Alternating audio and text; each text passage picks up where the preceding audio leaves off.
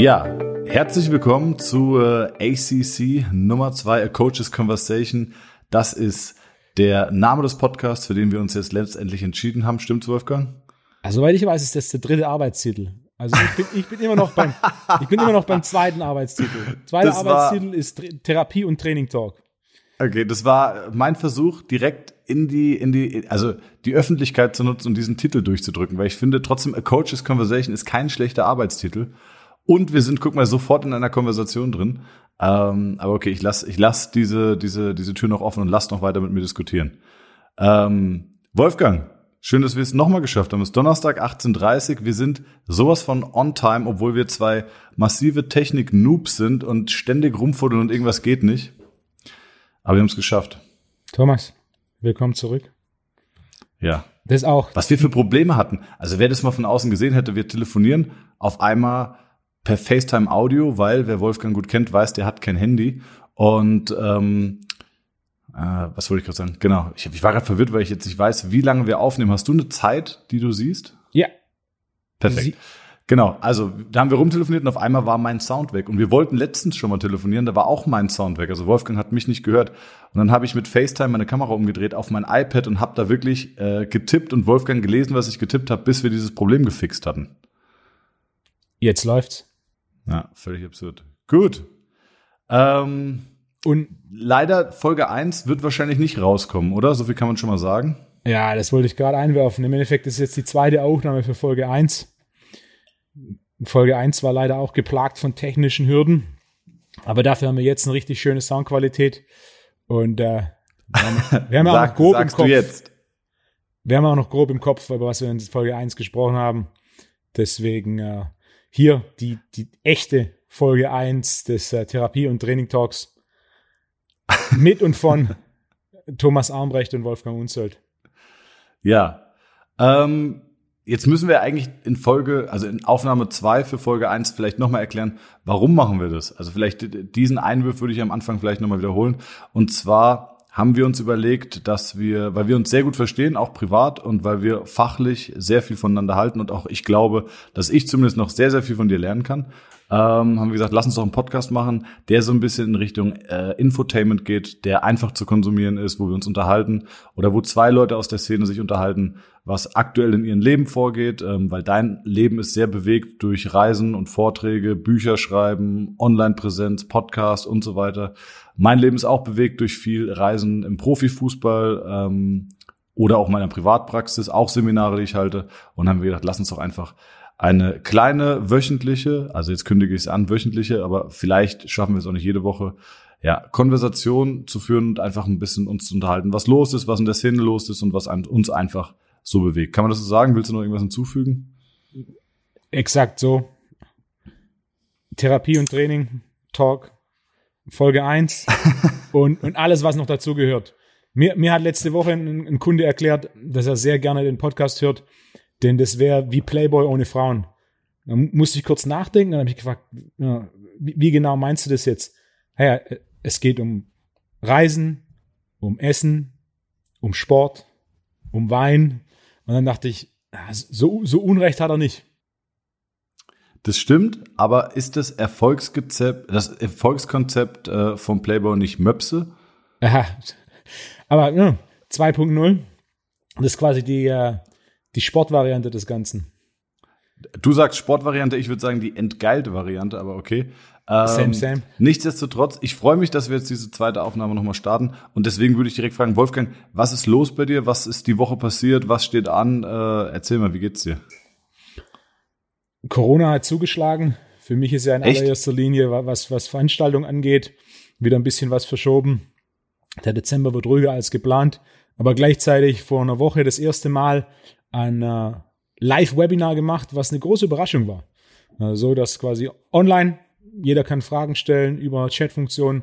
Samstagmorgen äh, Teilnehmer von zu Hause aus auf dem Sofa und äh, vier Stunden lang und gleichzeitig wird das Ganze aufgenommen, kann man sich anschauen. Habe das erste Mal gemacht vor, vor ein paar Wochen, damals noch für den Schweizer Personal Trainer Verband, was eigentlich auch als Live-Seminar in Zürich geplant war, musste dann auch wegen Corona umgebaut werden auf Zoom. War dann eine ganz gute Erfahrung. Und jetzt ist letzte Woche zum ersten Mal so offiziell via Zoom online gemacht. Und insgesamt denke ich, das ist, äh, mich hat überrascht, wie einfach das geht, auch wie positiv die Resonanz ist. Natürlich die pers persönliche Interaktion fehlt, was ja schon, schon ein wichtiger Teil in so einem Seminar ist. Jetzt nicht nur mit dem Presenter, sondern auch mit allen anderen, die da sind. Aber gerade in so Zeiten, ne? wann machen die Gyms wieder auf? Wann sind Veranstaltungen wieder möglich? Ne? Der eine oder andere es sagt ja hart. Also vielleicht. Die, die Frage, wann machen die Gyms auf, ist wirklich so eine zentrale Frage. Ich krieg ohne zu übertreiben pro Woche fünf Anfragen von Kumpels. Hey, können wir bei dir trainieren? Kann ich in der Mittagspause rein? Kann ich abends rein? Und äh, ja, ich kann es natürlich nicht zulassen aufgrund des Hygienekonzeptes, aber man merkt das Bedürfnis der Leute, Sport zu machen. Ähm, ich weiß nicht, ist bei dir wahrscheinlich ähnlich mit deinem Gym, dass lauter Leute und Freunde anfragen, ob sie irgendwie Sport machen können. Ähm, was mich jetzt interessiert hätte, gerade noch zu diesem Webinar, wie viele Leute sind da online? Wird es gut angenommen? Also vielleicht ist es ja auch eine Option für mich, das äh, irgendwie äh, Web zu machen. Du stellst ja krass um gerade, ne? Jetzt habe ich dir drei Fragen auf einmal gestellt. Kriegst du das hin? Ja, klar. Die, die erste ja. war, wie, wie, viele, wie viele Leute sind dabei? Was interessant ist, ähm, es waren deutlich über 100 Buchungen, aber nur ein, ein größerer Prozentsatz davon haben tatsächlich live zugeschaut. Der Rest hat dann einfach nur die Aufnahme angeschaut. Also wir hatten live ja, gut, gut okay. 70 Leute. Ähm, über 30 haben gar nicht live zugeschaut, sondern sich quasi nur an die Vorlesung danach angeschaut, was natürlich auch eine gewisse Flexibilität bringt. Ähm, ich stelle um jetzt schon seit einem, über einem Jahr, dass mehr und mehr online wird als Ergänzung. Online wird nie live ersetzen, online soll live auch nicht ersetzen, aber es ist eine ausgezeichnete Ergänzung, dadurch, dass man es flexibler und in der eigenen Geschwindigkeit machen kann. Vor allem so dieses Thema, ähm, wenn du bei einem Live-Seminar bist, was ich auch immer gern sage, ist, wenn du 30 Prozent dessen, was vorgetragen wird, mitnimmst, dann lief das richtig gut für dich. Denn gerade an dem Punkt, du denkst über irgendwas nach, du versuchst was zu verstehen oder du machst Notizen, an dem Punkt bist du beschäftigt und hörst nicht zu. Während bei sowas wie, wie eine Online-Vorlesung, wo du dann auch ähm, Pause drücken kannst, deine Notiz machen, kurz nachdenken, vielleicht kurz irgendwas googeln, äh, weil irgendein Begriff da war, der, der nicht geläufig ist, das erhöht das Thema Knowledge Retention deutlich und sorgt so für eine deutlich größere Lernerfahrung. Absolut. Was? Da hatten wir es auch eben im Vorgespräch schon, dass du ja ähm, jedem Kunden oder ich hätte gesagt, mein größtes Learning, das ich von dir äh, mitgenommen habe, ist, vermeidet diesen Informationsoverload, den ihr irgendwelchen Kunden oder Patienten mit auf den Weg gebt. Das heißt, pro Übung äh, oder pro Übung und pro Session immer nur einen einzigen Advice geben. Das heißt, bei einer Kniebeuge zum Beispiel Ellenbogen unter die Stange. Äh, jetzt hast du mich korrigiert und gesagt, du gibst zwei. Ich würde Haus und Hof wetten, dass du damals gesagt hast, du gibst nur pro Übung ein Advice. Also wer bitte mal äh, Seminare bei Wolfgang besucht hat oder vielleicht hast du es auch in irgendeinem Podcast gesagt, irgendein Wolfgang-Jünger, der das bitte mal belegen kann, ob es ein oder zwei äh, Hints sind, die mal pro Übung gibt. Würde mich interessieren. Wahrscheinlich haben wir beide recht. Und zwar, worauf es rauslaufen könnte, ist, ich erkläre oder ich korrigiere pro Satz grundsätzlich nur eine Sache, weil du wirst nicht mehr als eine Sache pro Satz ändern können. Aber grundsätzlich gibt es für die Übungsausführung jeder Übung zwei Punkte. Wenn du die richtig umsetzt, dann hast du die Übung zu über 90 Prozent korrekt ausgeführt. Vielleicht ist da gerade das, das, Zwischending und wir haben leicht aneinander vorbeigeredet. Ah, okay, okay. Können wir, können wir damit leben? Absolut, 100 Prozent. Gut, was gibt's sonst Neues? Bei mir hat sich, bei mir hat sich das äh, Hessen-Fernsehen gemeldet, HR-Fernsehen. Die kommen wohl nächste Woche bei mir vorbei, machen Videoaufnahmen und zwar soll ich als Experte fungieren. Ähm, so eine Moderatorin vom HR-Fernsehen macht so ähm, macht so ein Selbstexperiment Fit at Home mit irgendwie fünf äh, möglichen Apps oder Konzepten oder Plänen irgendwie, um zu Hause fit zu werden während der Corona-Pandemie. Und ich soll als Experte fungieren. Äh, ich bin mal gespannt, wie das wird. Ich bin ein bisschen aufgeregt. Ich habe auf jeden Fall Bock, das zu machen. Aber wenn man mich jetzt wirklich danach fragt, dann fehlt meistens die Progression. Ich glaube, das wäre ja. auch ein Punkt, den du nennen würdest. Also du brauchst einfach irgendwann Gewichte. Du kannst nicht unendlich viel Progression oder Fortschritt von zu Hause machen. Ich bin mal gespannt, mit welchen Konzepten die da kommt. Äh, aber ich werde es, ich werde es ja nicht, ich kann das ja nicht komplett zerreißen und mich zu so einem Unsympathen machen, oder? Na, aber grundsätzlich gerade in der Zeit jetzt, was mich interessieren würde, aus statistischer, aus statistischer Sicht, gibt es sogar einige, die mehr Sport machen jetzt, weil wenn ich so höre, was diese Sportgelegenheiten an frischer Luft angeht, die sind von morgens bis abends übervoll. Und ob der, an, der ein oder andere jetzt nicht sogar mehr Sport macht, weil er jetzt nicht ins Fitnessstudio gehen kann. Absolut. Ich habe Kumpels, die haben sich zum Beispiel so einen Rennradfahrer, die haben sich so einen Swift Kicker geholt, ne, also wo du ein Rennrad, das Hinterrad ausbaust und dann einspannst. Und ähm, die arbeiten in Unternehmensberatung oder whatever und hängen sich dann morgens früh in den ersten Conference Call und sagen, du, ich gehe, da muss ich nur zuhören und, und präsent sein, gehe ich eine Stunde auf die Rolle. Und äh, ich habe echt Jungs, ich sehe da manchmal so bei Strava, wo die ihre ähm, Workouts hochladen, dann siehst du auf einmal, okay, wow, die sitzen echt äh, fünf Stunden die Woche auf dem Rennrad und strampeln da oder noch länger. Äh, also wäre ich bei dir. Ich glaube, dieses, die Leute haben sich mittlerweile ganz gut arrangiert und, und daheim eingerichtet und sind richtig heiß, auch daheim Sport zu machen. Zu Hause Sport, draußen Sport. Ich habe ich hab Kunden, die sind in dem Fahrradbusiness. Mit denen ich letzte Woche kurz gesprochen und die, die haben gemeint, hey, wenn wir jetzt Ersatzteile bestellen, Lieferzeitpunkt Oktober 2021. Ach Quatsch. Also da ist, ne, Ne? Was Wahnsinn. willst du machen? Wenn du nicht drin Sport machen kannst, musst du draußen Sport machen. Sich ein Fahrrad zu ordern ist eine Lösung. Und solche Trimm-Dich-Pfade oder so Outdoor-Sportgeschichten zu machen oder halt Bodyweight-Training. Ich denke, der wichtigste Punkt, um mal zurückzukommen zu, zu der, die App-Geschichte, die Bodyweight-Geschichte. Hauptsache, du machst etwas. Je spezifischer dein Ziel, desto wichtiger ist, dass du, dass du spezifischer trainierst. Und da führt am Ende vom Tag dann nichts vorbei an Langhandel, Kurzhandel, ein bisschen Equipment Absolut. zu Hause wie Ringe aber das ist natürlich auch wieder, ne? die meisten, die so im Fitnessstudio trainieren, für die überhaupt irgendwas zu machen, das ein bisschen außerhalb ihrer Komfortzone ist, ist schon mal ein guter Anfang. Ja, das stimmt. Aber ich meine, versuch mal heutzutage jetzt gerade irgendwie eine Langhandel oder Gewichte oder sonst irgendwas aufzutreiben, das ist hm. völlig unmöglich. Na, ja. Also Heimgyms, da bin ich mir auch sicher, der, der Prozentsatz der, die Heimgyms haben, ist massiv durch die Reihe gegangen. Ja. Also selbst ich habe ich habe einen Kunden, sorry, wenn ich unterbreche. Ähm, falls, falls wir uns häufiger ins Wort fallen, hatten wir auch in Folge, in Aufnahme 1 zu Folge 1 schon erklärt. Ähm, wir nehmen, ich nehme meine Spur auf, Wolfgang nimmt seine Spur auf, wir telefonieren uns zusammen, wie wir am Anfang schon erklärt haben. Und dann haben wir so ein bisschen dieses Rückkopplungs- oder, oder Ping-Problem, glaube ich, sagt man als Profi. Und äh, genau deswegen nicht äh, euch wundern, warum wir uns ständig ins Wort fallen. Es ist der Technik geschuldet. Was ich sagen wollte, ich habe einen Kunden und auch einen Bekannten, der hat äh, ist, ist Besitzer einer Firma für Fitnessartikelhersteller. Ich nenne jetzt keinen Namen. Geht so in die Low-Budget Riege und ähm, der verkauft Unmengen an Gewichten, Geräten und sonst was. Das Krasse ist aber, wir haben früher mal für den gearbeitet und haben auch, ähm, also da war ich 18, 19, da hat er diese Firma schon aufgebaut und haben wir als, als Schüler oder Studenten haben wir dann auch die Container ausgeräumt, um uns irgendwie ein paar Mark dazu zu verdienen. Und der hat bei den 10 Kilo Scheiben ähm, Gewichtsschwankungen von plus minus einem Kilo pro Scheibe. Lass mal auf der Zunge zergehen, das ist Hardcore. Ne? Wenn du überlegst, dass du irgendwie 80 äh, Kilo drücken willst und du, du machst rechts auf eine Stange drei Zehner drauf und links drei Zehner und kannst im Worst Case von rechts zu links sechs Kilo Unterschied haben, ne? weil du rechts plus drei und links minus drei Kilo hast. Äh, das ist schon krass. Und trotzdem wird's gekauft wie Sau. Ich verstehe auch nicht, warum die Leute immer versuchen bei sowas, also wenn du dir jetzt Fitness-Equipment kaufst und du kaufst dir gutes äh, Equipment von Eleiko oder Rogue oder whatever, dann ähm, hast du das ja dein Leben lang, das wird dir nicht kaputt gehen. Also warum spart man an etwas, was man wirklich ja tendenziell für sein Leben lang kauft? Grundeinstellung. Verstehe ich nicht. Ja. Was meinst du? Grundeinstellung. Und gerade beim Fitness-Equipment. Also ich kenne sogar Beispiele von so einem relativ großen Hersteller von so Gusseisenscheiben aus, aus, äh, aus USA, die haben teilweise plus minus drei Kilo Schwankung. Also da muss man auch dazu auf, sagen. Auf eine 10 Kilo Scheibe. Für, für 20 Kilo Scheibe. Boah, krass. Ja. Muss man dazu sagen, so eine gusseiserne Scheibe tatsächlich zu kalibrieren, ist nicht so einfach. Das heißt, auch die kalibrierten Scheiben, die es so gibt, ähm, ein Großteil davon, nicht alle, aber ein Großteil davon ist nicht gusseisern, äh, weil es gar nicht so einfach ist, die herzustellen. Aber die Wettkampfscheiben sind doch alle gusseisern.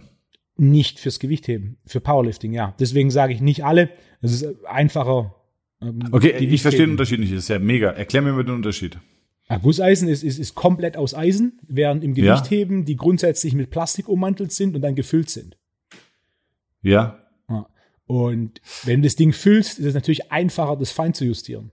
Während wenn du reines Metall hast, ist es deutlich schwieriger, das auf 10, 30 oder 50 Gramm genau zu bekommen.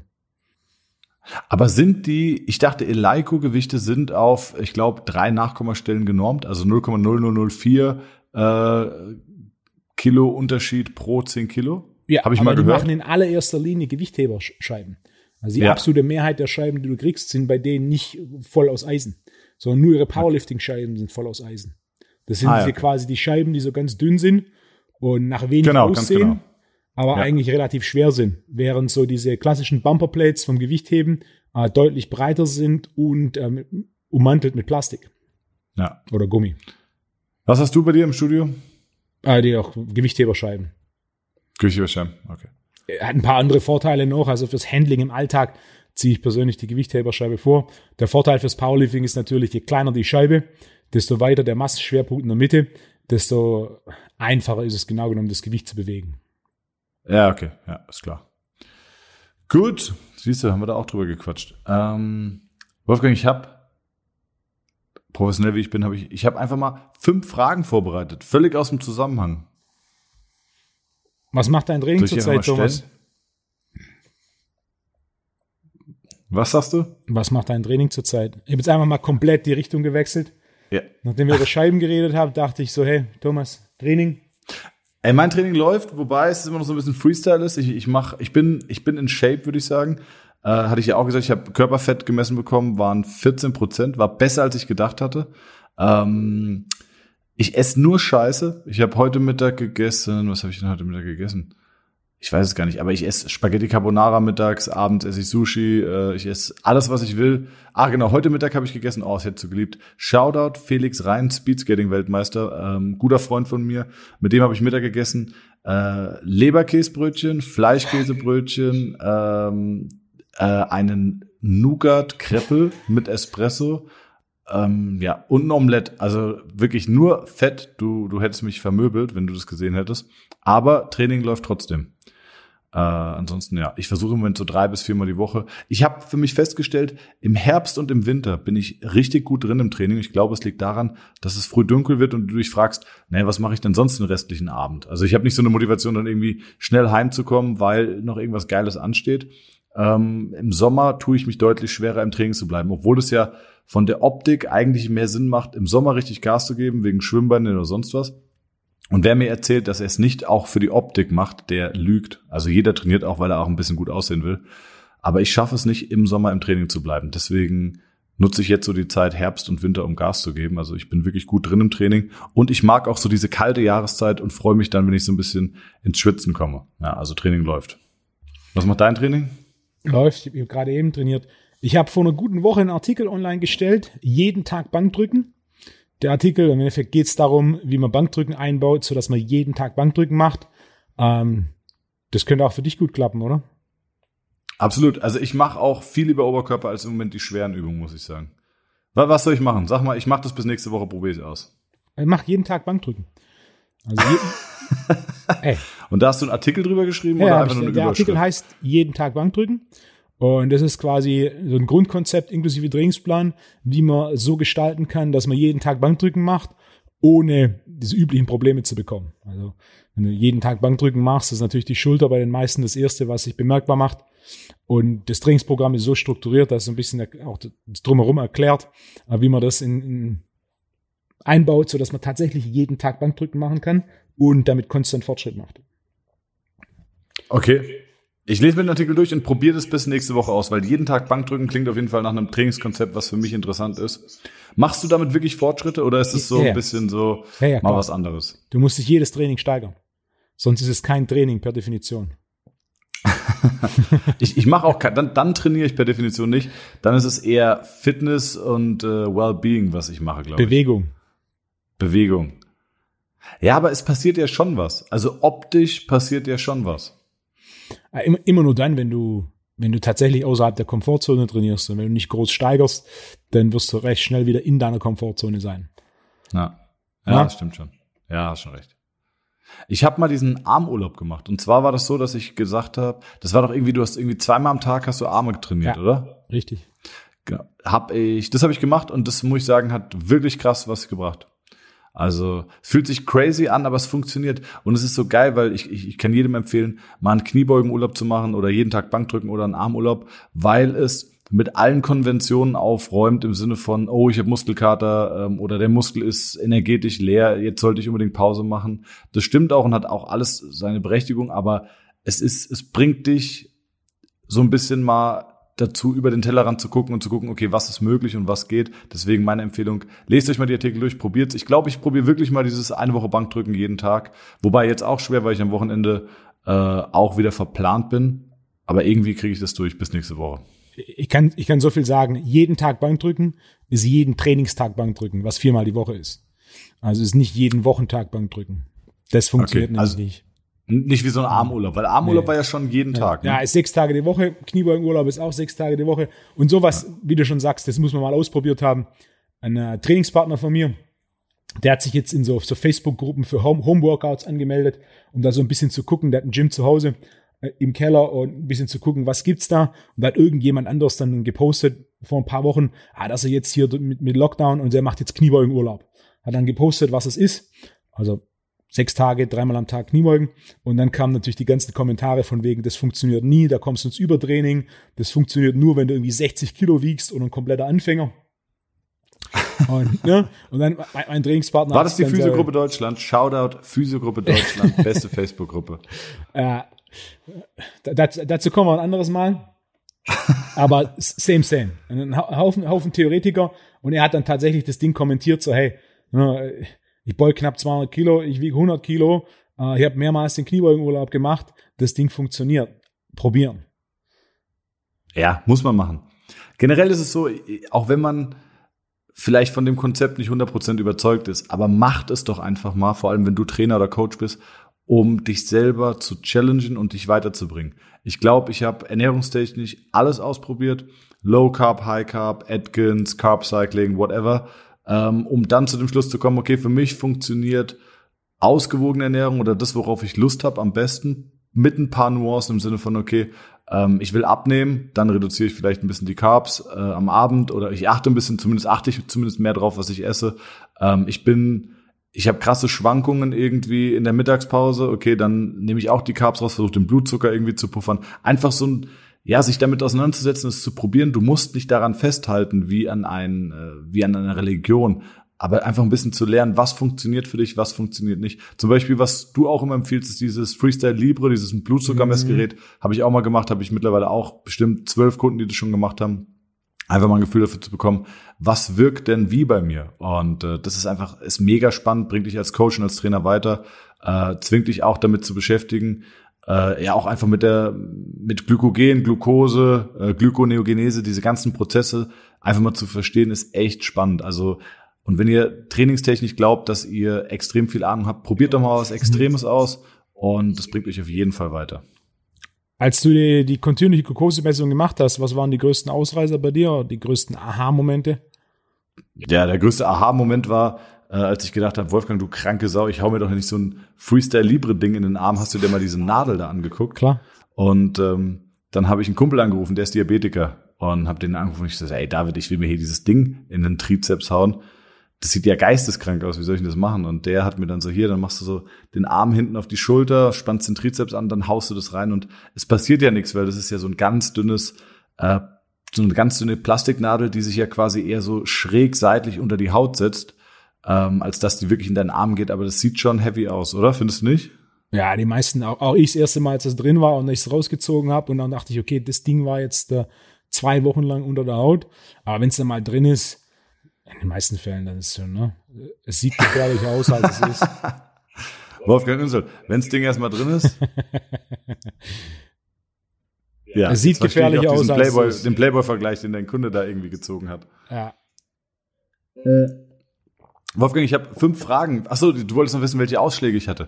Tatsächlich, Spaghetti Carbonara ging verhältnismäßig gut bei mir. Reis war krass und ähm, ich habe aber auch, ich habe für mich gemerkt, wenn ich zum Beispiel Reis esse und danach irgendwie fünf oder zehn Minuten später noch mal eine Handvoll Nüsse, wird's besser, ne? Weil Fett irgendwie dann die Ausschläge vom Blutzucker puffert. Kann das sein? Ja, aber es ist auch von Person zu Person unterschiedlich. Also da gibt's dann teilweise Fälle, Kombination von Fett plus Kohlenhydrate, Blutzucker hoch und bleibt ewig hoch. Bei der nächsten Person ist es wieder anders. Das ist ja das Schöne an dem Ganzen. Du hast ja, wie du gerade sagst, Reis hat bei dir einen größeren Effekt als Spaghetti Carbonara. Kann vielleicht Ey. an dem Fett liegen, kann aber auch an anderen Faktoren liegen. Da war, ich, ich habe mittlerweile schon so viele Ausnahmen gesehen. Also die klassischen Beispiele, die ich gern gebe. Tomate, Salatgurke oder Paprika. Alles drei Lebensmittel, wo genau genommen keine Kohlenhydrate drin sind. Und trotzdem Riesenausschläge am Blutzucker. Was auf dem Papier für die meisten keinen Sinn macht. Warum habe ich da Blutzuckeranstieg, wenn keine Kohlenhydrate, Kohlenhydrate drin sind? Fakt ist, es ist so. Während andere ja. Haferflocken essen oder ne, teilweise mein Bruder, sechs Nutella-Bananencrepe, kein Blutzuckeranstieg. Das war so ein bisschen sein innerer Rechtsparteitag. Hey Bruder, guck, Crepe mit, mit Nutella und Bananen. Ich habe sechs Stück ja. gegessen, nichts passiert. Also das ist gut für mich. Ja, ich denke, Absolut. Gut gelacht. Ich auch sagen. War nicht mein, war eigentlich nicht das Learning, das ich hier mitgeben wollte. Aber Fakt ist, für ihn war es kein großer Blutzuckerausstoß oder ein Blutzuckeranstieg. Dementsprechend vollkommen in Ordnung.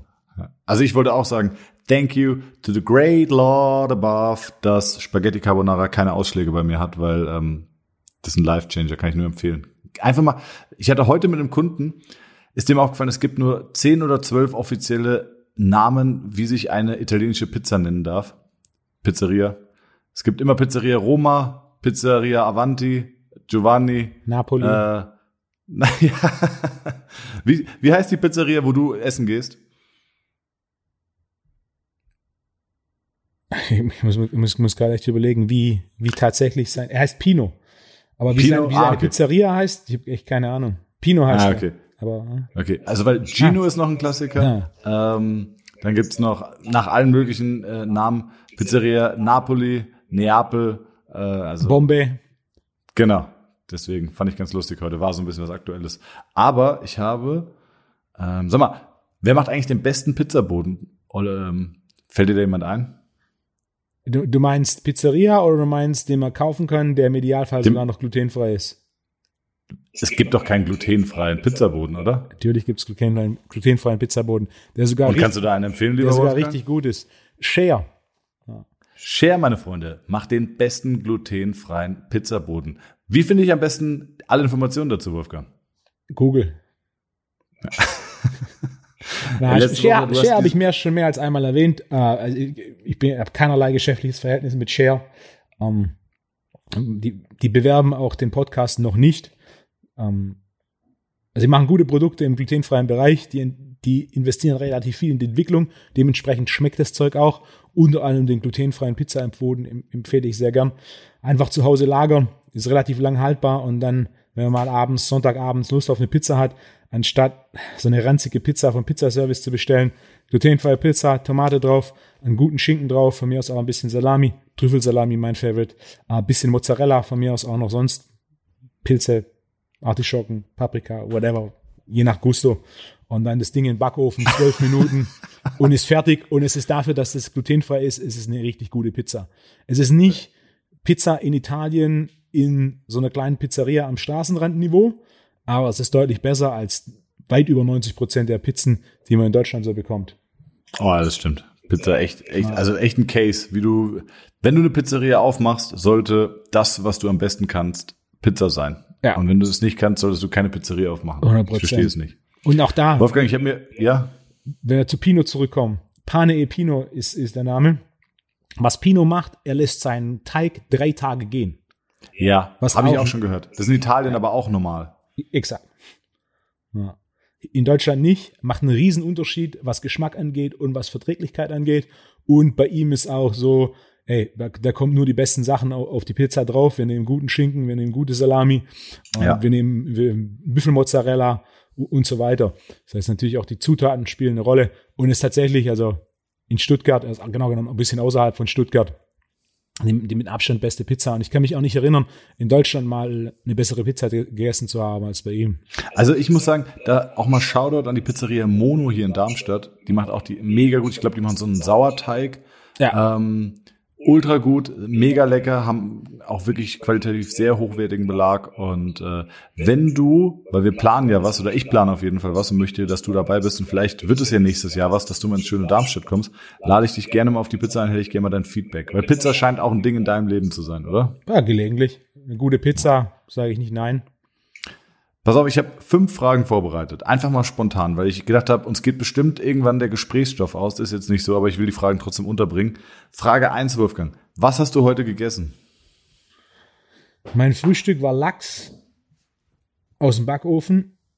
Kann ich auch kurz, ne? Ich bin ja mittlerweile, ja, bitte. gerade, gerade in den Zeiten, wo niemand mehr draußen ist, meine, meine Zubereitungstipps von den, werden von den Kunden gerade sehr gern gesehen. Deswegen, also grundsätzlich bin ich ein Freund davon, es muss schmecken und es muss einfach sein. Eins meiner Favorite Frühstück, Lachs in so Scheiben schneiden, also quasi Lachs auf der Haut in Scheiben schneiden, so drei Zentimeter dick, bisschen Olivenöl drauf und dann unter Oberhitze 200 Grad, 15 Minuten und nach 15 Minuten auf Grillfunktion schalten, 220 Grad, weitere 5 Minuten. Ähm, das war mein Frühstück. und so intuitiv. Es schmeckt, schmeckt sensationell. Ja. Und dann zweites Frühstück hatte ich heute keins. Mein Mittagessen war Lachs roh. Habe ich einen neuen Lachs ausprobiert. Zwar Lachsrücken aus Norwegen. War, war gut, aber war nicht so gut, wie ich das, mir das erwartet habe. Als Sashimi. Einfach roh mit ein bisschen ah, ja, Salat. Geil. Mega. Sashimi ist das Beste. Und dann hatte ich noch einen Shake. Jetzt direkt nach dem Training. Ja, also ziemlich anders als mein Mittagessen heute. Was gab's, äh, was gab's ja. zum Frühstück? Vielleicht reißt das ja noch raus. Ich frühstücke nicht. Ich trinke nur Espresso. Ah, das heißt, du machst intermittierendes Fasten. Ja. Sieben, sieben Tage die Woche? Sieben Tage die Woche, äh, oder? Nee, am Wochenende frühstücke ich schon. Okay. Aber ich habe, ich hatte, Wolfgang, ich hatte mittlerweile, ich habe genügend Wolfgang Jünger oder Wolfo, äh, Wolfos nenne ich sie. Ja. Ich hatte genügend Wolfos, die mir schon erzählt haben, wie schlecht es ist und dass ich das auf gar keinen Fall machen kann. Ja, aber ich habe mich mittlerweile daran gewöhnt und komme auch damit da, ganz gut klar. Lass mich da kurz einwenden. Ich bin ein Fan des intermittierenden Fastens. Äh, ja, okay. Frühstück ist die wichtigste Mahlzeit des Tages. Und ja, es ist die erste Mahlzeit, die ich ändere. Nichtsdestotrotz hat intermittierendes Fasten seine Vorteile. In der am, am häufigsten praktizierten Form, und zwar sieben Tage die Woche, hat es jedoch mittelfristig eine ganze Reihe von Nachteilen. Deswegen, äh, intermittierendes Fasten hat seine Vorteile. Ich empfehle es regelmäßig. Ähm, in manchen Fällen, nicht in allen, aber wenn, dann nur an einigen Tagen pro Woche. In den meisten Fällen sogar nur ein oder zwei Tage die Woche. Gerade bei diesem Thema Continuous Glukosemessung, der, der, der positive Effekt von Fasten auf den Blutzucker, der ist nicht nur unmittelbar an einem Tag, sondern der hält ein paar Tage. Das heißt, so ein Effekt, ich muss es nicht jeden Tag machen, dass ich die Benefits habe. Wenn ich es jeden Tag mache, wird es irgendwann zu einer Stresssituation für den Körper oder die Stresssituation überwiegt und dann habe ich die Nachteile. Also, na klar, Frühstück ist ein Riesenthema. Frühstück ist die erste Mahlzeit, äh, die ich grundsätzlich ändere und empfehle, weil es den größten Effekt auf den ganzen Tag hat. Aber intermittierendes Fasten hat auch seine Vorteile. Das heißt, ne, ich bin kein Gegner. Ich habe alles probiert, aber mein Problem ist, ey, morgens was zuzubereiten, ist wirklich so pain in the ass für mich. Ich krieg das nicht hin. Ja, aber dann brauchst du Lösungen. Irgendwie, ey, für mich Frühstück, Frühstück machen morgens, ich habe keinen Kopf und keine Zeit. Deswegen, es müssen Lösungen sein, die zwei, drei Handgriffe sind. Und sowas wie, know, ich bin ja auch kein Freund von Abspülen, das heißt Auflaufform, Backpapier rein. Und dann kommt der Lachs auf das Backpapier, dann spare ich mir nämlich das Spülen danach. Und dann mache ich einfach nur ein bisschen Olivenöl drauf und dann schiebe ich das in den Ofen ähm, wenn ich es überhaupt selber machen muss.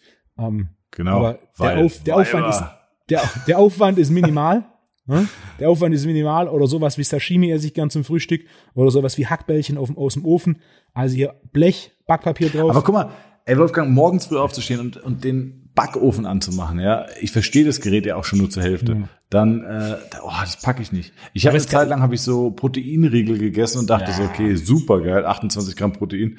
Irgendwann, also ist auch schon ewig her, es war so als Student, habe ich ähm, habe ich dann so Magenprobleme bekommen und dachte mhm. so, Alter, ich vertrage einfach, egal was ich esse, ich krieg mhm. Sodbrennen und dachte, wo kommt das her? Kann nicht sein. Ich esse doch top Proteinriegel am Frühstück.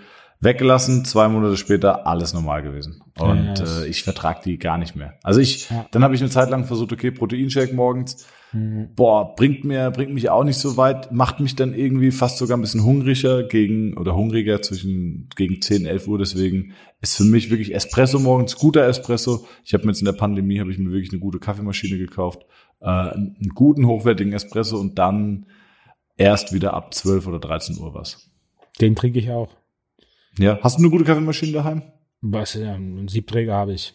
Genau, genau. Das ist das, was ich verwende. Na, mein Punkt ist, ich kann mich morgens auch nicht hinstellen. Aber sowas wie, genau, den Backofen anzumachen, das sind keine fünf Sekunden. Und dann so, wenn das Ding in weniger als einer Minute erledigt ist, dann ist ein Frühstück, das tatsächlich funktioniert.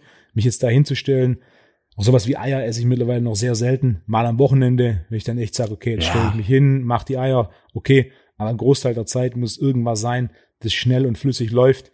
Groß in der Küche zu stehen, das funktioniert nicht. Fastentage habe ich auch gelegentlich, aber wenn ich einen vollen Morgen habe, ich merke den Unterschied deutlich. Äh, wenn ich entsprechend gegessen habe, ist meine kognitive Leistungsfähigkeit doch deutlich besser. Damit habe ich eigentlich nicht so Probleme. Ich bin auch ein, ein Morgenmensch. Aber was ich zum Beispiel mache, ist, ich lege mir seit einem Jahr oder so meine Klamotten am Abend vorher raus. Ich hasse das, wenn ich das vergesse und morgens aufstehe und dann anfange irgendwie zu suchen in meinem verpennten Kopf. Äh, ich lege mir abends meine Klamotten raus, nehme die mir. Ähm, das ist auch so eine Routine, das machen, glaube ich, viele Business-Leute, dieses, ich lege mir das raus und funktioniere morgens einfach, arbeite alles ab, was gemacht werden muss und muss aber nicht irgendwie schon halb schlafend noch irgendwelche Entscheidungen treffen. Ne? Also diesen, diesen Entscheidungsnerv möglichst oder Entscheidungsmuskel äh, relaxen lassen und den wirklich dann Entscheidungen treffen lassen, die, die beruflich relevant sind und nicht morgens da schon die Pulver verschießen. Bin ich 100% bei dir. Machst du auch? ähm, sagen, sagen wir so, ich äh, lege meine Klamotten nicht selber raus. Ey. Sondern die Frau. Ja, klar. Das ist eine Wirklich? Entscheidung, ja. Okay, Wolfgang, das ist. Jetzt, das ist eine ich, Entscheidung, ich, die ich nicht treffen muss, die ich auch nicht treffen will, weil es nichts ist, was mich sonderlich, ne? Dementsprechend, die liegen da und dann ziehe ich sie an. Aber es ist, ja, wie du sagst, es ist eine Entscheidung, die kostet den Entscheidungsakku nicht viel, aber ein kleines bisschen. Und es ist keine Entscheidung, die ich treffen muss. Somit, aber das ist crazy, weil ich hätte das nicht gedacht, dass das so viel ausmacht. An alle die, die morgens früh versuchen, sich irgendein Outfit bereitzulegen, macht es mal am Abend. Das ist zwar nervig, irgendwie, bevor man ins Bett geht, nochmal einen Kleiderschrank und dann sich dann zu entscheiden, aber morgens früh für mich wirklich äh, life-changing, einfach nur diesen, dieses Paket an Klamotten ins Bad gelegt und morgens einfach loslegen und es funktioniert so gut. Es gibt mehr als einen be bekannten Fall von Personen, die nur ein und dasselbe Outfit anhaben. Ja, ich die weiß. Steve halt, Jobs, äh, ja. Jeff Bezos hat, glaube ich, pretty much auch meistens das ja. Gleiche an. Ja. Ist jetzt nicht so, wer, wer, wer mit mir schon gearbeitet hat oder mich kennt, ne, mein Outfit ist nicht so großartig verschieden von Tag zu Tag. Das ist eine kurze Hose und ein einfarbiges T-Shirt. Ähm, aber es ist bei mir auch so. Ich habe ich hab, äh, Chinos, in Blau und Schwarz eigentlich, dunkelblau und schwarz. Und dann habe ich meistens, gut, ich habe ein paar Polohemden, aber ich hab, bin mittlerweile auch dazu übergegangen, schwarzes oder weißes, einfarbiges T-Shirt, fertig. Sieht immer gut aus, sieht immer ein bisschen clean aus und ähm, du siehst immer, du siehst immer gut angezogen aus, wenn du es, ja, im Sommer vielleicht eher weiß, im Winter eher schwarz, aber du hast nicht diese Entscheidung. ist mega. Ich bin ja mehr der kurze Hosen-Typ.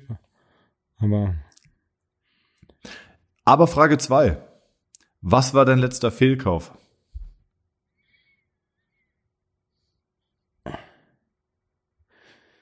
Jetzt müsst ihr euch die Jeopardy-Musik vorstellen. Ich muss, ich, muss mir, ich muss mir überlegen, was ich überhaupt gekauft habe. Weil, äh, ich Kleiner Guess, die Eismaschine war es nicht. Nee, definitiv. Die Eishohlmaschine war das beste Maß an Innovation in der Fitnessbranche in den letzten zehn Jahren. Und fang jetzt nicht wieder deine, deine Lobeshymne auf diese Kack-Eismaschine wieder an. Ey, die Eismaschine läuft, die Eismaschine wird täglich benutzt, die Eismaschine hat mehr als einen Fan. Eine, eine Eiswürfelmaschine ist eines. Ne? Eine, Thomas, äh, wie viele Gyms kennst du, die eine Eismaschine haben? Siehst du, ich bin das Einzigste. Punkt. Ja. ähm, ich muss erst mal überlegen, was ich überhaupt gekauft habe. Ich habe einen Schmortopf gekauft, der kam heute an. Das ist, das ist definitiv kein Fehlinvest. Ähm, ich shoppe nicht so viel, als dass ich so viel. Ja. Kannst du dich erinnern, was dein letzter Fehlkauf war? Ich habe auch gerade überlegt. Mein letzter Fehlkauf war, glaube ich, ich habe äh, ich hab Rennradfahren angefangen und habe mich dieses Motto Look Pro Go Slow. Ich habe äh, super gute Rennradklamotten. Ich sehe aus wie ein Tour de France Star, wenn ich da losfahre. Bin ultra schlecht auf dem Fahrrad, aber das sieht ja keiner, wenn ich an einem Kaffee anhalte. Und ähm, habe mir dann so eine so eine Weste gekauft, so eine dünne Weste die sieht ganz stylisch aus, aber die ist völlig unnütz. Also die, die war auch absurd teuer. Ich glaube 100 Euro so eine dünne Rennradweste. Ähm, aber ich fahre eigentlich nicht bei Temperaturen, wo du nur eine Weste brauchst. Entweder es ist kalt und dann ziehst du was Warmes an, oder es ist warm und dann brauchst du die Weste nicht. Also diese Weste habe ich noch nie angezogen und werde jetzt auch verschenken, glaube ich. Das, das führt direkt zu dem wahrscheinlich letzten Fehlkauf, den ich getätigt habe, der mir dazu spontan einfällt. Vor ein paar Jahren habe ich meinen Tauchschein gekauft. Und ich habe so Tauchschuhe und so Tauchhandschuhe gekauft. Ich habe diesen Tauschschein in 12 Grad kaltem Wasser gemacht. Nachdem ich diesen Tauschschein gemacht habe, war meine ganz klare Ansage, ich werde nie wieder tauchen, solange ich auch nur einen Wetsuit anziehen muss. Also ich ja. tauche nur in Wasser, wo ich nur Badehose anhab. Ich werde ja. keine Schuhe, keine Handschuhe und keinen Wetsuit mehr anziehen. Wenn das Wasser nicht warm genug ist dafür, gehe ich in diesem Wasser nicht tauchen. Ja, absolut, verstehe ich. Gekauft, einmal angehabt und dann entschieden, so kaltes Wasser, nee. Okay. Siehst du, haben wir noch einen Fehlkauf. Ja. Pass auf, Frage drei. most underrated Übung im Studio? Modified Sod Press. Okay, erklär sie kurz für die Leute. Ich Modified Sod Press ist, man, man nimmt einen Keil. Also dein Squatbrett zum mein Beispiel? Mein Squatboard ist eine der Lösungen, mit dem man 15 Zentimeter die Fersen erhöht. Dann sitzt man mit der Langhantel im Nacken in die unterste Position der Kniebeuge. Fersen auf diesem Keil 15 Zentimeter erhöht. Und dann macht man aus dieser Position Langhantel Nackendrücken. Ist eine fortgeschrittene Übung. Mobilitätstechnisch ist es mit die wertvollste Übung, die es gibt, denn du benötigst eine gute Hüftmobilität und eine gute Mobilität in der Brustwirbelsäule. Und gleichzeitig, wenn du stark bist in der Modified Sots Press, hast du nicht nur gute Mobilität in der Hüfte, sondern du hast auch definitiv einen starken Schultergürtel bzw. starken Oberkörper. Ich habe jetzt letztens mit einem Volvo, also Volvo ist jetzt absolut meine, meine, meine, die Namensgebung für alle Wolfgang Unsold Jünger. Mit einem Volvo habe ich äh, mich darüber unterhalten. Diskutiert wäre, glaube ich, zu hart. Warum Nackendrücken und kein Military Press? Und? Was waren die Argumente von beiden Seiten? Also mein Argument ist, Nackendrücken ist eine hervorragende Übung. Ähm, würde ich aber fast eher in Richtung Bodybuilding gehen, also wirklich so dieses, okay, du willst noch ein bisschen mehr Rücken ähm, oder noch spezifischere Anteil irgendwie vom Deltoideus oder whatever. Okay, intuitiver und gelenkschonender, würde ich sagen, ist die Military Press. Auch intuitiver. Allein wenn ich mir angucke, wie die Stellung so vom Glenohumeralgelenk ist, mhm. wenn du ähm, vom Prozessus coracoideus, also vom Rabenschnabel, äh, an die hintere Kante vom Akromion gehst, hast du in der Regel, wenn du gerade stehst, ähm, also wenn du jetzt gerade sitzt oder stehst und du guckst auf die rechte Schulter, hast du so einen Winkel von, was ist denn das? 15 Grad steht die so ein bisschen pro, pro, pro hier, also äh, protraktiert. Boah, ich kann es gar nicht aussprechen. Und es ist irgendwie intuitiver oder, oder intuitiver von der Gelenkführung, meiner Meinung nach, eine Military Press zu machen als Schuld-Nackendrücken. Mein Advice wäre, wer das kann und kann das schmerzfrei ausführen, mach es. Es, ist, es würde dich auf jeden Fall, also wie der Name schon sagt, wenn du es kannst, dann tu es oder dann wird es dir nicht schaden. Äh, aber hat es so viele Benefits gegenüber Military Press? Was ist da deine Meinung? Der, der erste und wichtigste Punkt zum Nackendrücken ist folgender. Und zwar Frage. Für was benötige ich eine bessere Schultermobilität? Military Press oder Nackendrücken? Nackendrücken. Definitiv. Was automatisch bedeutet, wenn ich mich im Nackendrücken verbessere in Technik und Gewicht, garantiert es mir bzw. fördert und erhält eine optimale Schultermobilität. Das heißt, wenn du eine okay. schlechte Schultermobilität hast, kannst du auch oder eine suboptimale Schultermobilität hast, kriegst du es mit der Military Press noch hin, weil die Ellbogen schön nach vorne wandern. Ganz wenn genau. wenn du jedoch Langhandel Nackendrücken machst, müssen die Ellbogen hinten bleiben.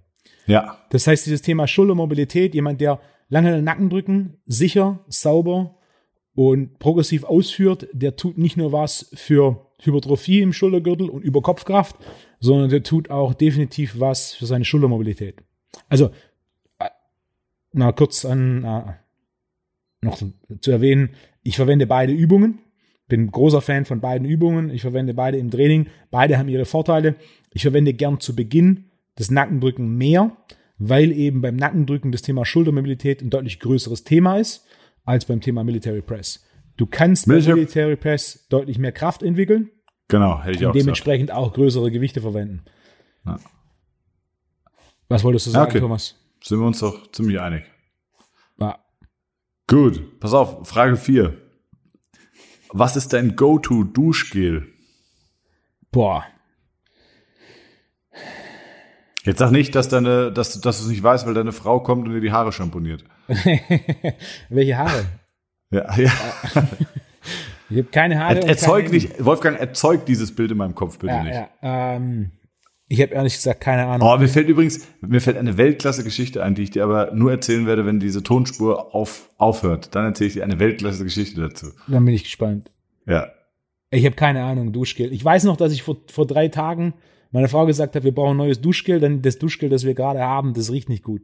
Und dann hat sie ja. irgendein neues besorgt und das riecht gut. Das habe ich gestern zum ersten Mal verwendet. Aber ich habe ehrlich und gesagt. Und was bist Ahnung. du? Bist du so? Ist, bist du eher so der Kokostyp oder? Nee, nee. Ich habe keine Ahnung. Was? Das sind Dinge, sowas. Ich habe echt ein gutes Gedächtnis. Ich merke mir viele Sachen. Aber wenn du mir zehn Duschgele hinstellst oder sagst die Namen, ich hätte keine Ahnung, welches ich gerade verwende. Das habe ich mir vorhin gedacht, weil ich habe die Fragen auf der Rückfahrt von, äh, von der Arbeit, habe ich mir die gerade noch ausgedacht. Mhm. Und da habe ich auch so überlegt, mit, also mit was geht Wolfgang Önsol duschen, habe ich mich gefragt. Und dann habe ich gedacht, bist du so ein, so ein Duff?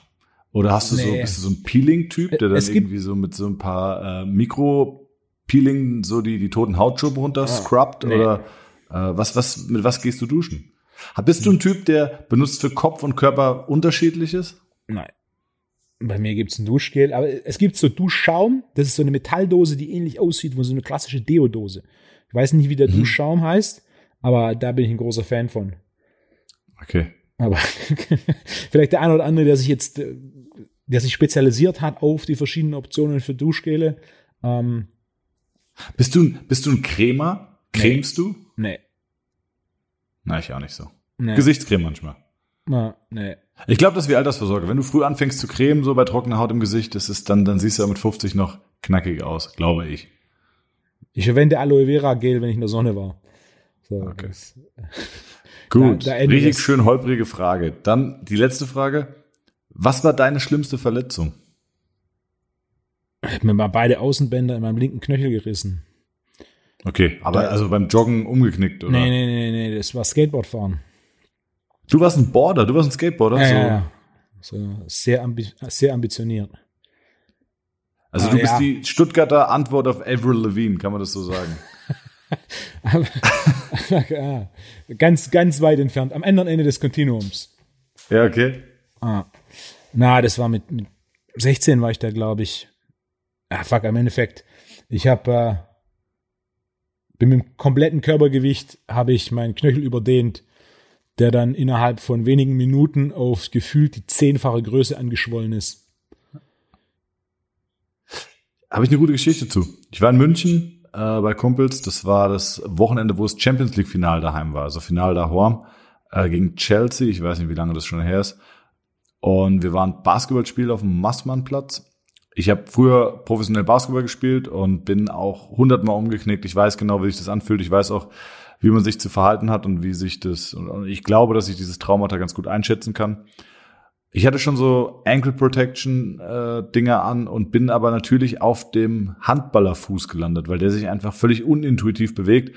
Woran du einen Handballer erkennst, ist an Handballschuhen. Deswegen wusste ich, der diese blauen Adidas Handballschuhe angehabt und ich wusste, okay, kein Basketballer und bin genau äh, auf seinem Fuß gelandet, bin nach außen umgeknickt und dann über den Vorderfuß auch nach innen und habe mir innen und außen alles gerissen und es hat so einen richtig lauten Crack gegeben. Ich war mir wirklich sicher, da muss was gebrochen sein.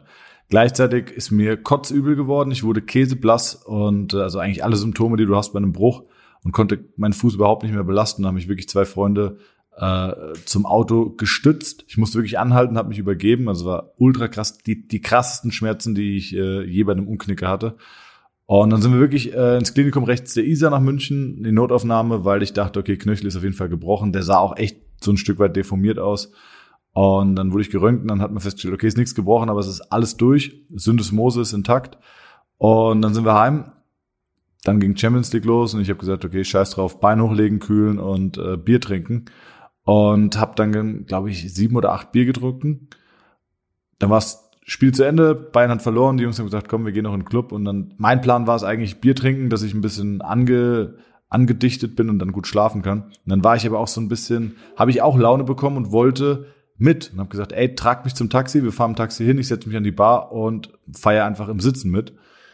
Haben wir gemacht, die ganze Nacht durchgetrunken und ähm, irgendwann habe ich angefangen, den Fuß dann zu belasten, war, war nicht so schmerzhaft und habe dann sogar irgendwann so ein bisschen halb getanzt.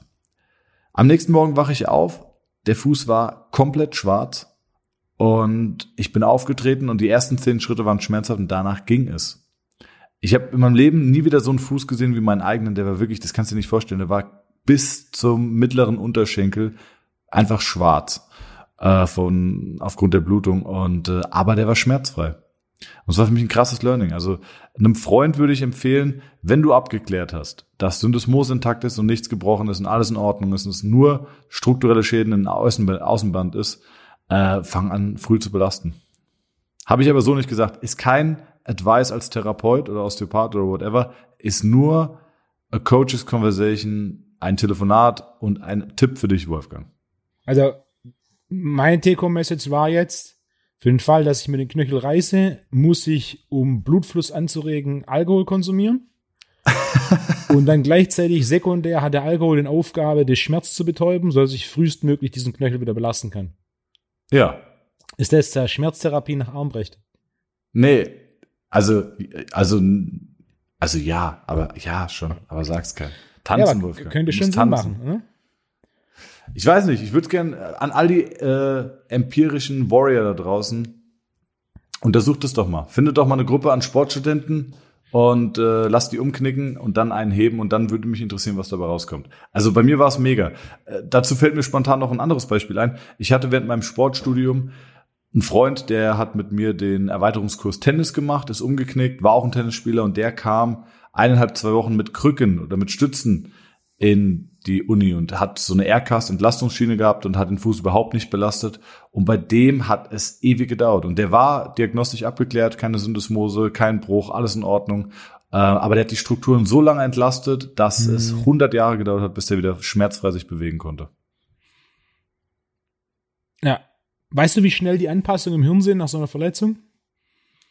Auf welcher Ebene meinst du koordinativ? Mhm. Muskuläre Ansteuerung.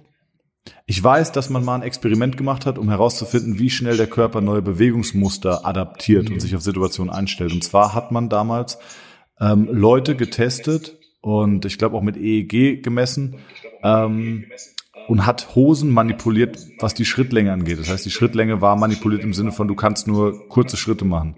Und es waren unter 100 Schritten, bis sich ein neues Bewegungsmuster entwickelt hat. Abgefahren. Die Zahl, die ich kenne, nach einer Verletzung hast du neuroplastische Anpassungen innerhalb von vier bis sechs Stunden. Okay, das heißt, hast, du, hast du ein Beispiel dazu? Also, wenn du aufgrund von einer Verletzung deinen Gang änderst oder was nicht belastest, lernst du bzw. entlernst du innerhalb von vier bis sechs Stunden schon dieses Muster, was dann im Endeffekt ein Riesenproblem ist, was deine Reha-Zeit angeht.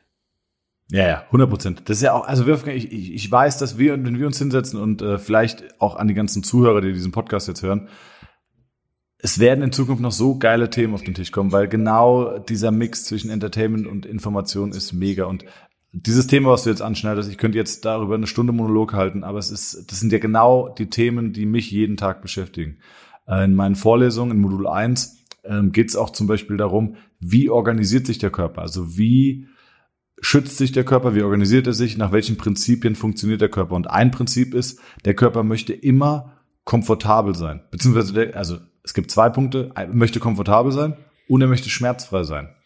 Und der Körper feedbackt sich 24 Stunden, den ganzen Tag. Und wenn es ein Problem gibt, wird er intervenieren. Klassisches Beispiel, wenn du morgens früh deine Socken anziehst, die dir deine Frau rausgelegt hat, bevor du dich mit dem Duschgel einschäumst, das dir deine Frau gekauft hat, ähm, also wenn du deine Socken anziehst, dann machst du dir den gesamten Tag keine Gedanken mehr, wie sitzen die Socken. Außer der Socken sitzt nicht gut. Wenn du läufst und du merkst auf einmal, ey, der Socken ist verrutscht, dann wird es in der Sekunde sofort präsent und du versuchst diese Situation positiv zu beeinflussen, indem du den Socken zurechtzupfst. Sobald es passiert ist, tritt die Information, wie sitzt der Socken, wieder in den Hintergrund und du läufst ganz normal weiter aber der Körper feedbackt sich die ganze Zeit. Und so passiert es auch mit allen möglichen kleinen Problemen. Wenn du eine Blockade hast, wenn du eine Übersteuerung hast, wenn du eine Überlastung hast, dann wird der Körper darauf reagieren, wird äh, koordinativ Bewegungsmuster verändern, wird äh, neuromuskulär Spannung verändern und, und, und, und. Das ist so spannend. Da ein gutes Beispiel aus der letzten Woche und zwar habe ich ein Interview ge gehört mit der Weltklasse-Ringer und danach, nach dem Ringen ist er MMA-Kämpfer geworden und hat dann vor plus minus einem Jahr seine Karriere beendet, weil massive Hüftprobleme, massive Rückenprobleme und sein Punkt war so, okay, über 20 Jahre auf höchstem Niveau Sport gemacht, ist jetzt halt normal, dass der Rücken wehtut und Hüftprobleme auch. Er braucht jetzt eine, eine Hüft-OP und hat dann die Hüft-OP gemacht. Die haben das Gelenk ein bisschen geputzt, sodass es wieder ein bisschen sauberer läuft. Und er hat gemeint, hey, nach der OP raus und seine Rückenschmerzen waren weg. Und am Anfang hat er gedacht, ja, ja klar, Rückenschmerzen sind weg, ich nehme ja Schmerztabletten. Irgendwann nicht mehr Schmerztabletten genommen nach der OP und die Rückenschmerzen waren immer noch weg. Und dann hat er so ein bisschen nachverfolgt und dann war quasi der Punkt so, hey, diese, Dysfunk diese Dysfunktion im Hüftgelenk wirkt sich auf den unteren Rücken aus. Und es war nicht 20 Jahre Ringen und Kampfsport auf höchstem Niveau, sondern es war einfach diese Dysfunktion in der Hüfte, sich da durchgezogen hat und jetzt auf einmal der Rücken, der seit Jahren Probleme macht und die Hüfte, die seit Jahren Probleme macht, ja. die Hüfte ist besser aufgrund der OP und der Rücken ist besser aufgrund der Hüfte. Ja. Und auf einmal 100%. läuft das Ganze wieder. Ich hatte, ich hatte vor zwei Wochen, ich sage jetzt keinen Namen äh, oder keinen Verein, hatte ich einen Bundesliga-Profi, einen absoluten, ein absolutes Top-Talent der Bundesliga, wird jeder kennen, war zur Behandlung bei mir für drei Tage mit Spielerberater. Und der hatte Hüftschmerzen oder beziehungsweise der hatte diagnostiziert, ähm, ich will immer weiche Leiste sagen, wie heißt es denn nochmal? Schambeinentzündung? Ähm, die Verletzung. Wie? Schambeinentzündung? Schambeinentzündung, genau. Und Schambeinentzündung ist eine Diagnose, die wird relativ schnell gestellt, weil sie Druck von den Leuten nimmt, die behandeln. Ärzte, Therapeuten. Äh, bei einer Schambeinentzündung weiß man, okay, das ist ein sehr diffuses Krankheitsbild und da kann man keine Prognosen abgeben und deswegen ist der Druck überhaupt nicht mehr auf den Behandlern. Und ich habe mir den angeguckt und wusste sofort, okay, es ist keine Schambeinentzündung, weil es passt überhaupt nicht zu einer Schambeinentzündung. Er hatte Schmerzen beschrieben, hinten vom Sitzbeinhöcker bis, also ähm, über die Pobacke unten lang durchziehend bis vorne an Schambeinhügel und es passt überhaupt nicht dazu. Er konnte den Schmerz auch provozieren, was auch nicht unbedingt gewöhnlich ist. Und dann habe ich ihn untersucht und behandelt und dann hieß es, okay, äh, der Kiefer ist schief und es wurden bereits die Backenzähne abgeschliffen und er hat Schienen bekommen und er hat auch Einladungen bekommen und alles Mögliche. Bei ihm war dann das Problem, der hat angefangen, also seit acht Monaten hat er auch Rückenschmerzen und hat so seit sechs Monaten dann diese Leistenprobleme oder diese Hüftschmerzen. Und ähm, bei ihm war das Problem, dass er angefangen hat, Glukosegels zu nehmen vor dem Training und mhm. nach dem Training. Und er verträgt diese Glukosegels nicht und der Blinddarm entzündet sich. Er hatte dauerhaft leicht gereizten Blinddarm und das wirkt sich, weil sich alles zusammenzieht, weil der Körper möglichst komfortabel sein möchte. Deswegen legst du dich auch bei Bauchschmerzen auf die Seite und ziehst die Beine an, entlastet also die Bauchdecke und alle Strukturen. Und genau das gleiche macht der Körper auch im Kleinen mit dem Blinddarm. Da hat sich alles zusammengezogen und die Statik der Beckenschaufel verändert und auf einmal hat die Wirbelsäule kompensiert und versucht, möglichst komfortabel, möglichst schmerzfrei zu funktionieren. Dass dieses Problem sich nach oben durchschlängelt bis zum Kopf und dass das Kiefergelenk irgendwann äh, nicht mehr arretiert steht, ist ja völlig logisch. Nur kommt dann irgendwann der Kieferorthopäde oder der Zahnarzt und sagt, hey, pass auf, ich habe jetzt mal geguckt, ähm, das Kiefergelenk ist nicht gerade, da setzen wir an und behandeln das. Nein, die Frage ist, kommen die Probleme da unten vom Kiefergelenk oder ist das Kiefergelenk das Ende der Dysfunktionskette? Verstehst du? Und erste Behandlung 70 Prozent schmerzfrei, zweite Behandlung 90, dritte Behandlung komplett schmerzfrei, keine Probleme gehabt. Der Spielerberater ist ausgerastet, weil er einen Spieler hatte, der seit sechs bis sieben oder acht Monaten Schmerzen hatte. Und das Krasse ist, die Ärzte haben diesem jungen Spieler gesagt, er müsse sich an den Schmerz gewöhnen, das wäre jetzt so. Und überleg dir mal die Tragweite dieser Aussage, die ist ja brutal. Weil Schmerz ist einfach nur ein Warnsignal und sagt dir, hey, pass auf, Kollege, hier läuft was nicht so, wie es eigentlich laufen sollte. Und das ist ja ein total nützliches Signal. Wenn du jetzt einem jungen Spieler sagst, dieses Schmerzsignal ist da und du musst dich daran gewöhnen, du musst es übergehen, das ist eine Katastrophe. Der wird so viele Probleme bekommen, weil es dann immer heißt, okay, es gehört dazu, muss ich übergehen. Ähm, Wahnsinn. Wahnsinn, Wahnsinn, Wahnsinn. Und es gibt mehr als eine Karriere im Fußball, die durch Schambeinentzündung beendet wurde. Ja, ja, 100 Prozent. Hatten wir auch schon im Podcast, ne? Aber im Fußball ist es ja so, äh, es wird, es liegt sehr viel Druck auf den Leuten, die in Vereinen arbeiten und drumherum. Und da geht es dann auch um Erfolge. Und Erfolge werden auch in den medizinischen Abteilungen gemessen. Wenn du jetzt eine Zerrung hast und man sagt, okay, dann hat Zerrung ist der Return to Play 14 Tage, ähm, dann sagt man auch schnell, dass du einen Muskelfaserriss hast, da ist der Return to Play, sagen wir, 25 Tage.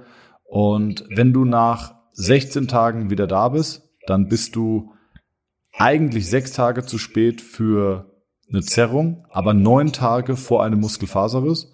Und dann stehen alle da und klatschen Applaus, wenn du halt, wenn man es halt überdiagnostiziert hat. Weißt du, was ich meine? Ja, ja, ja. Das Thema hatten genau. wir schon. War mir damals genau, neu. Podcast. Macht aber vollkommen Sinn. Und ja. glaube ich sofort. Ja. Wie du ja auch gesagt hast, du hast, du hast damals dieses Beispiel angebracht, Wirtschaftskanzleien. Also ich meine, SAP jetzt zum Beispiel hat ja auch im, im letzten Quartalsbericht die Zahlen massiv schlecht geredet, woraufhin die Aktie komplett eingestürzt ist, aber ganz viele Leute SAP-Aktien gekauft haben. ja. Was denn? Falls ihr mehr Anlagetipps von uns haben wollt, dann wartet. Ganz am Ende gibt's immer die kleine Anlageecke mit Wolfgang. Äh, ETFs, Bitcoins, Kryptos, alles, was euch begehrt, erklärt euch Wolfgang am Ende, oder? Training und Therapie Kryptowährung. Ja. ja, Wahnsinn, Wolfgang. Thomas. Ich bin durch. Was war deine schlimmste Verletzung? Was? Du hast nicht viele Verletzungen gehabt, ne? Na. Ich weiß gar nicht, was hatte ich? Hast du dem was gebrochen? Großen Zehen. Aber Hast du was gemacht damit? Nee, ne? Hä? Ich habe mir auch einen Zeh gebrochen. Der steht jetzt heute noch 45 Grad nach rechts. Ja, kleiner, genau. Kleiner habe ich mir auch mal gebrochen. Auch, steht auch raus, aber das sind halt solche, da denkst du, okay, das hat so wehgetan, hat ein paar Wochen wehgetan, das Ding war gebrochen. Aber beim Arzt war es ja nie, deswegen. Vielleicht war es auch ja, ein massiv gestauchtes Gelenk. Ne? Ja. Das ist immer, aber Ich habe mir, ich habe mir beide Arme gebrochen. Ich habe an beiden Knien wurde ich operiert. Ich habe mir Nasenscheidewand gebrochen. Ich habe, ich bin zwölfmal operiert in meinem Leben. Okay. Na. Ich glaube, dass mir das auch sehr viel, also dass mich das sehr empathisch gegenüber Schmerzen, Verletzungen und, und Reha und so gemacht hat und mir auch immer diesen Skill vor Augen geführt hat, so hey, nice, mit ein paar Handgriffen kann dir jemand helfen, dass die Schmerzen deutlich weniger werden. Und äh, genau, ich glaube, dieser, dieser Skill hat mich oder begeistert mich auf jeden Fall nachhaltig bis heute. Macht Sinn. Ja. Wolfo, 1933, wir haben eine Stunde durchgezogen, oder? Yep. Ich würde sagen, das Geil. ist auch äh, das ist eine gute erste, zweite Folge. Das, Wobei äh, die erste noch ein bisschen, die hatte noch mehr Keck, oder? Ja, da, da, da kommen wir hin. Da kommen wir hin. Die erste war früher, ja, ne? Stimmt. Jetzt ist schon ein, ein, gemütlicher Abend, der jetzt beginnt. Und dann, äh, ich würde sagen, haben wir. Vielleicht auch mal, vielleicht auch mal einem Sonntag aufnehmen. Sonntag früh. Das hört sich auch gut. Oder ist Sonntag ein heiliger Tag bei dir? Na, Sonntag ist Arbeitstag. Wie jeder andere, wie jeder andere der sieben. Ich habe ich hab einen Kumpel, der war bei Goldman Sachs und ähm, den habe ich dann gefragt. Der ist dann nach München gezogen und hat ein bisschen die Arbeitszeit reduziert. Und dann habe ich ihn gefragt, äh, Patrick heißt er, sehr guter Freund, auch ein Stück weit ein, ein Mentor in jungen Jahren gewesen. Und dann habe ich ihn gefragt, Patrick, wie sieht's aus, dass die Arbeitszeit reduziert? Wie arbeitest du jetzt? Und dann sagt er, äh, ja, Montag bis Freitag. Und dann sage ich so, okay, ja, und, und wie arbeitest du Montag bis Freitag? Und dann meint er, wie meinst du? Sag ich so, ja, von, von, von acht bis, sagst du, ja, also von, von acht bis äh, drei Uhr nachts. So, ist ja unter der Woche, was soll ich sonst machen? Und er meinte einfach nur so, er hat sich jetzt den Sonntag mal so ein bisschen freigeschaufelt. Ja, ja das sind so, so, so Unternehmen, da gibt es ein paar von denen, die haben äh, Wahnsinns-Arbeitszeiten, das ist, äh, Die sind Hardcore, die Jungs, wirklich. Ja. Aber interessant. Ich bin, bin ein Fan von sowas. Ja, das kann ich mir vorstellen. Wie, wie viele Stunden arbeitest du die Woche? Wahrscheinlich heute weniger als in den letzten zehn Jahren. Aber so 90, 80, 90 Stunden Arbeitswoche, das war vor einigen Jahren noch normal. Was auch also gut war und wichtig. Genau, das waren Zeiten, wo ich der klaren Überzeugung war, dass Menschen, die Freizeit haben, zu wenig Begeisterung für ihren Job mitbringen. 100 Prozent. Wirklich. Ja, aber also ich glaube, dass ich es nicht so hart ausreize wie du, aber ich würde sagen, ich habe auch, guck mal, ich habe die Woche jetzt 40 Stunden am Patienten plus Podcasts, Interviews, ähm, am Wochenende Seminare, dann Bundesligaspiele am Wochenende. Eigentlich sollte ich nächstes Wochenende nach England fliegen äh, für Premier League, wobei ich noch so ein bisschen am Hadern bin wegen Rückreisequarantäne. Ähm, aber ja, ich komme bestimmt auch auf meine und halt ja keine Wochenenden, bestimmt auch auf so im Moment 70 bis 90 Stunden würde ich auch sagen. Ja, ist, ist ja wichtig und gut. Für mich ist ein klein bisschen weniger. Mein Reisen ist natürlich aktuell gerade bei null. Ich glaube, das letzte Mal war ich zwei Seminare in Amsterdam gegeben im Juli. Das war, soweit ich mich erinnere, das letzte Mal, dass ich gereizt bin. Ähm und natürlich an einem gewissen Punkt, mehr ist nicht mehr, sondern besser ist mehr. Ja, das stimmt. Also einfach nur mehr arbeiten ist irgendwann nicht mehr die Lösung. Was natürlich auch, wenn du so gerade, wenn wir das Beispiel von, von Goldman nehmen oder ähnliche Firmen wie Boston Consulting oder so, auch da ist dieses extrem viel Arbeiten nur ein Abschnitt. Und das wird dann auch wieder etwas weniger. Denn irgendwann ja. ist es mehr eine Frage von, okay, bessere Entscheidungen treffen, nicht zwangsweise mehr Zeit investieren, denn mehr Zeit zu investieren ist auch irgendwo gedeckelt. Quantität und Qualität sind irgendwo invers proportional. Ähm, ja. Qualität und Quantität sind invers proportional. Fuck. Werde ich mir, werde ich sowas als, als meine eigene Weisheit verkaufen. ja, ähm, ja, zwei, vielleicht zwei gute Sätze noch zum Abschluss. Der erste Satz, den ich ganz gut finde im Zusammenhang ist, der Unterschied zwischen einer zwischen einem Job und einer Karriere liegt in 40 Stunden Arbeit die Woche. Das heißt, 40 Stunden versus 80 macht eine Karriere oder macht einen Job zu einer Karriere. Und vielleicht so äh, das Pendant dazu. Am Sterbebett hat noch nie jemand gesagt, hätte ich doch nur mehr gearbeitet. Ja. Und damit sind wir eigentlich wieder bei dem Thema. Und vielleicht ist das aber auch ein Thema für nächste Woche. Vielleicht ist es aber auch ein bisschen ein philosophischeres Thema, aber eins meiner Lieblingsthemen. Und zwar, ähm, was, warum mache ich das, was ich mache? Oder was, oder eigentlich ist die Frage, die zentrale Frage ist ja eigentlich, was bedeutet Glück für dich? Ja, es wird ganz schnell aus dem Therapie- und Training-Talk ein Therapie, Training und Philosophie-Talk. Deswegen nennen wir es ja auch a Coach's Conversation.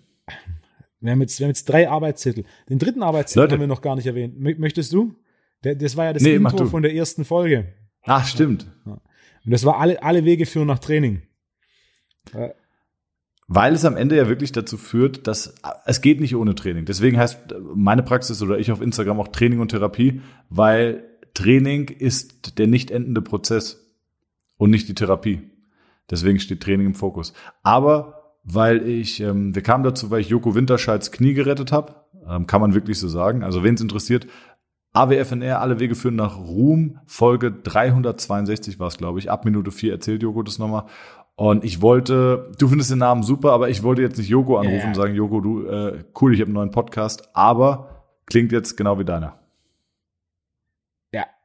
ich fand es einen sehr unterhaltsamen Arbeitstitel. Ja. Also Deswegen haben wir uns mal, ja jetzt auch auf Training und Therapie-Talk geeinigt. Genau. Schreibt mal, wenn ihr für ein Athletes, nee, ein Coaches Conversation seid, der ACC-Podcast mit Wolfo und Tommy, Promi Tommy, wie ich gern genannt werde, dann schreibt mal alle dem Wolfgang eine DM. Der freut sich und du wertest es dann einfach ein bisschen aus. Ma machen wir. Gut. Du, ich werde gerade angerufen. Äh, ich glaube, es ist ein guter Zeitpunkt aufzulegen. Thomas, bis Wolfgang, nächste Woche. Vielen Dank, bis nächste Woche. Ciao, ciao.